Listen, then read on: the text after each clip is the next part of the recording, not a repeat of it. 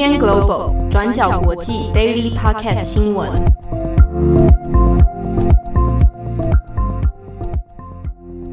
Hello，大家好，欢迎收听 UDN Global 转角国际 Daily Podcast 新闻。我是编辑七号，我是编辑佳琪。今天是二零二零年十一月十七号，星期二。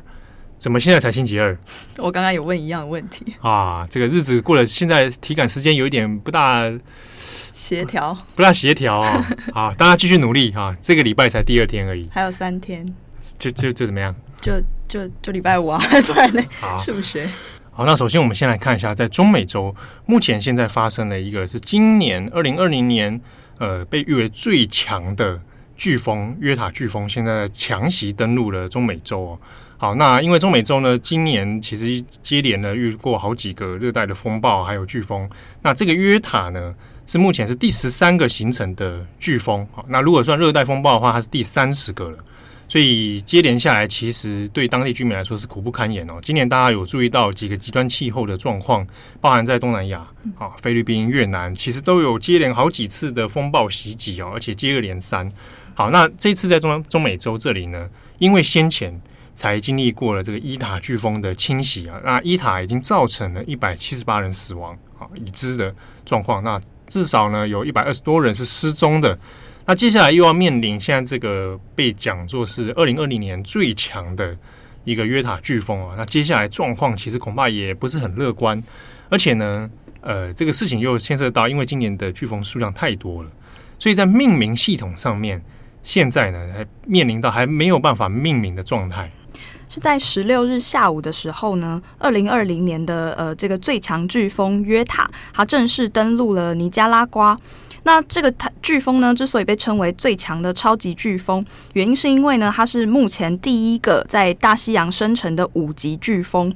那根据美国国家飓风中心的资料呢，这几天它登陆尼加拉瓜之后，那延续的路径很可能会接着对洪都拉斯、瓜地马拉、萨尔瓦多这些国家都造成严重的灾情。在两周之前，其实中美洲也才遭到另一个很严重的四级飓风伊塔摧残。那在当地除了造成严严重的土石流与灭村之外，也像刚刚提到的，有造成一百七十八人死亡，一百二十人失踪，至今都还没有找到。因此，这个五级的约塔飓风到来，也让就是这些灾区的国家就陷入了高度的警戒。在这边要特别解释一下，所谓的五级飓风呢，它是在大西洋生成的热带风暴里面的最强高度的等级。那它的规模呢，大概是等于我们说的超级台风，就是比强台还要更强。历史上呢，约塔的定位可能也只仅次于两个星期前，就是有一个袭击菲律宾的超级台风天鹅。那也是在一九三二年以来，这个大西洋的飓风观测史上最强的台风之一。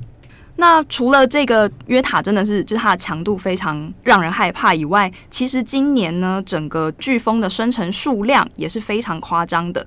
呃，以今年来说，一般来呃一般来讲，大西洋的飓风季通常是落在每年的六月到十一月。二零二零年的气候状态是特别诡异的。因为呢，到约塔成型以后，今年的大西洋其实已经有三十个热带风暴了。那真正成型的飓风又有十三个。那对照呢，二零一九年呢，热带风暴只有十八个。那二零一八年呢是十五个。那今年的三十个热带风暴呢，其实已经刷新了历史记录。它超越了上一次这么高，是二零零五年有二十八个热带风暴。那这件事情呢，其实有一个还蛮。特别的文化就是台呃飓风的命名，就是它甚至是呢连飓风的这个命名表都已经被用完的状态。那在这边特别解释一下这个风暴命名的机制，就是长期以来呢，在大西洋生成的这些热带风暴，它的命名逻辑呢都是用英文字母为顺序排列。像是今年的第一个风暴就是 A 开头叫亚瑟，那第二个开第二个呢就是 B 开头叫博莎，第三个呢就是叫克里斯多福之类的，这样等等等排列。那但是其中比较少用到的字母，像是 Q 啊、X、Y、Z 这些，因为名字的数量太少，所以就会跳过不计算。所以二十六个英文字母中有二十一个是可以使用轮替的。那当英文字母用完了呢，就会使用希腊字母来继续帮飓风命名。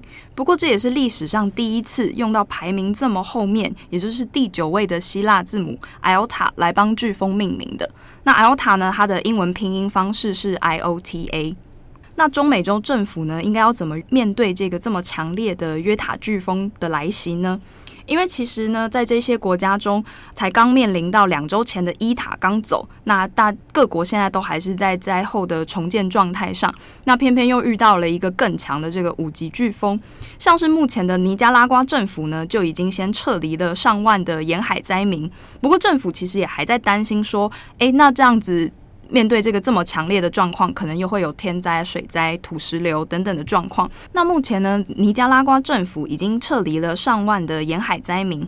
不过，许多人都还在担心说，那面对这个这么强的五级飓风，避难物资到底够不够呢？灾害的应变量能又够不够呢？也都还需要再继续的观察。那面对约塔的来袭，中美洲各国之所以这么提心吊胆，也是因为在两个星期前，也就是十一月初的时候，呃，这些国家才面临到非常严重的四级飓风伊塔的创的创伤。除了前面提到的一百七十八人死亡、一百二十人失踪以外，也包括说各地的避难所的物资啊、能量，还有就是医疗的资源，其实都是还不够面对这一次的灾害的。因此，像是政府尽管已经撤离了这些灾民，但是到底能够救到多少人，能不能够撑撑过这一次的灾难，也都还是不确定的。好了，那下一则我们来继续关心一下新型冠状病毒疫苗的相关发展哦。上一次我们在 Daily 里面也有跟大家提到了，呃，美国方面呢，在辉瑞制药公司的这个突破性的进展之下，现在有了辉瑞自己自家有一个疫苗。啊，现在这个礼拜理论上这礼拜他要送给 FDA 去做后续的申请哦。好，那当时辉瑞的疫苗呢，说它的有效率，啊，成功率，施打之后的成功率可以达到九十 percent 嘛。好，但是要打两次。好，那这一次呢，在十六号的时候，有另外一家的生技制药呢，也发表了他们家的疫苗。好，那这是来自蒙德纳。啊，这个蒙德纳的生技大厂其实也算是颇知名啊。二零一零年的时候才建立的哦。那它的根据地其实是在马州波士顿那边。好，那这个蒙德纳所生产的疫苗呢，它在十六号公布他们第三阶段的试验数据结果，它的有效性又比辉瑞的更高，好，可以达到九十四点五 percent。好，那这个是继辉瑞之后，还有 BioNTech 之后呢，这是美国又一家制药公司生产出来的疫苗，所以这个消息在十六号公开以后，那其实相关的股票，包含蒙德纳自己啊，还以及周边关于呃疫情相关的经济的的类股啊，都有这个应声大涨啊，所以看起来股市市场上对这件事情是有信心的。好，不过我们还是要针对这个蒙德纳的疫苗，有几个点我们还是要来稍微讨论一下哈，包含。比如说，他现在宣称的这个有效率是九十四点五趴，呃，九十四点五趴。好，那但是目前为止，其实他还是要等到送 FDA。好，就是说，目前官方有这样的宣称数据，OK，但是你要真的实际的投入使用啊，那还后面还有一段时间要等待哦。好，那蒙德纳疫苗呢，跟辉瑞是一样的，就是它也要注射两次。好，那中间要间隔二十八天，有没有副作用呢？根据官方自己的这个说明哦，目前为止这一份疫苗并没有太大的呃健康问题或安全问题。但是呢，在受试者哦，当初有找一些试验的这个志愿者来注射疫苗，有出现比较轻度的副作用。那比如说有部位的轻度疼痛，那或者是在接种第二剂之后会出现疲劳。那头痛那之类的这种比较轻微的状况啊，但原则上来讲，它并没有什么太大的问题哦。好，那呃现阶段来说呢，呃因为已经要准备送 FDA 哦，那跟辉瑞制药一样，他们现阶段都是要向 FDA 申请这个所谓叫紧急使用授权啊，就是在呃疫苗在疫情很严重的状态之下，能够加速这个通关的流程，然后再做普遍的使用哦。好，不过以剂量来讲呢，蒙德纳预计是希望在今年生产两千万剂的疫苗。啊，不过如果一人要打两次的话，那你这样除以二算一下，大概可以用到的人数大概就是一千万。好，那同时间如果辉瑞的也顺利的话，那两边加起来，那大概其实应该至少有两千多万人可以使用哦。好，那目前官方的说法是，它已经其实已经生产数百万支了。好，那就是等之后的 FDA 通过以后，它就可以即刻来发货。好，但这个是也是在预计说今年年底之前能够发的话，那这是最好的状况了。那同时呢，它就是当初美国的在所谓那个取速行动计划，就是 WAP Speed，就是接受了美国的资金挹注哦，然后才得到这个研发资金。好，那大概蒙德纳拿到了是差不多有十亿美元的研发资金。好，那来做这个东西。那现在这个消息出来之后呢，当然就跟辉瑞那次一样，其实总统川普现任总统川普啊，还是蛮高兴的啊。透过 Twitter 里面，他其实就反复在强调一件事情啊，就是说大家要记得，这是在我任内发生的事情。啊，他的 Twitter 里面有特别提啦，就是说希望历史学家能够记上这一笔哈，说这些疫苗的突破性的成果是在他任内出现的。那同一时间，其实拜登那边有也是有发一个 Twitter 的讯息啊，但他的发文的风格就跟川普截然不同啊。他就说感谢医疗人员的努力啊，感谢他们的研发等等啊，啊，可以看出现在两边的一些差异啊。好，那现在大家在意的是说，之前辉瑞的那一支疫苗，本来大家觉得有望嘛，哈，可是遇到一个问题是它有保存的困境，因为辉瑞那一支疫苗它必须保存在零下七十度。好，那在这种比较严苛的保存条件之下呢，那未来如果要再做使用、再去做流通的时候，其实会有一些技术上的障碍啊，或者你在资金上面就会需要更多的成本。好，那蒙德纳的这一支呢，它所宣称的官方宣称的资料是，它所保存的这个温度其实比辉瑞更好，只要零下二十度就可以做运送跟保存，那相对起来就是简易许多啊。不过，这个是当然，我还是要强调一下，它是官方目前现阶段的说法哈，还没有得到完全百分之百的这个官方的认同。好，那除了这两支之外呢，接下来可以预期，大概接下来几周之内，其实还会有各家已经正在研发跑道上面的几个制药公司哦，也会陆陆续续先发表说他们的疫苗已经 OK，已经成功。好，不过这边共同点都是可以预期啦。可能接下来会有成功率更高的疫苗出现，不过呢，都要宣告之后，然后也是要跑一个 FDA 流程哦。但通常都有一个效果，就我宣称之后，股价就会应声先涨一下，涨一波啊，然后带动这个道琼指数等等。好，所以看起来整体上来说是蛮正面的哦。那另一方面，我们来看一下疫情其实也蛮严重的欧洲，欧洲的这个药品管理局 EMA 呢。也在同一时间，十六号的时候也有宣布说，其实已经开始跟蒙德纳讨论，可不可以在欧洲这边加速审查哦。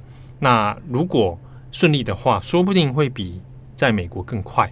那已经在先跟蒙德纳先谈妥，有没有接下来后续的生产，可以让欧洲这边优先来使用。好，那可能大家会在在意的问题是说，呃，到底这个疫苗打下去之后，大概能有效多久？好，这个在辉瑞其实有同样的问题啊。我打下去，我打了两注两两剂针，好，那是不是保证你永久的免疫？还是说未来我必须要定期在做接种？啊，那目前为止，其实包含辉瑞、包含蒙德纳这方面都还没有一个明确的答案了。好，那与此同时呢，另一个其实大家可以留意一下，是在俄罗斯已经有所谓的疫苗施打了。好，俄罗斯的疫苗施打呢，其实是在十一月十一号的时候，也就是在辉瑞当初公布之后，隔两天就宣告说已经有大规模的实验哦。那说宣称的疫苗有效率是高达九十二 percent。好，不过其实除了俄罗斯之外的其他疫苗相关、医疗相关的专家，其实目前为止对于俄罗斯的疫苗问题是保持观望的。好，虽然他们已经有把这个相关的实验数据。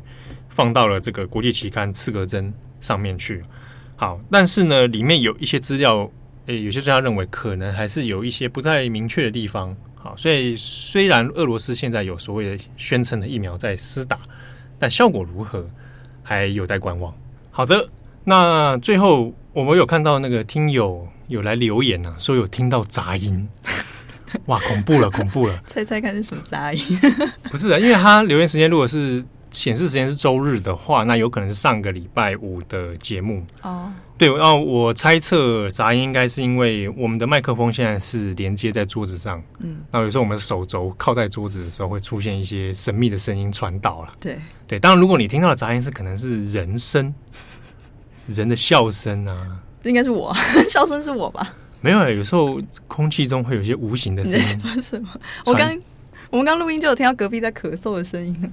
隔壁没有人哎、欸，你骗人，明明就有。呃，没有没有，这边是到这间我们录的录音室是到底的。刚有一个男生咳嗽的声音啊，还咳两下，你在开什么玩笑？哇，佳琪，哎呦，你很烦哎、欸！这声音恐怕只有你听得到。屁啦，可能是有事找你哦、喔。啊，没事啦，那个就是隔音太差了。对啊，应该只是这样。对，所以如果听众你有听到一些什么奇奇怪怪的声音的话。不要告诉我，你刚刚又撞到桌子。对不起，我又撞到桌子。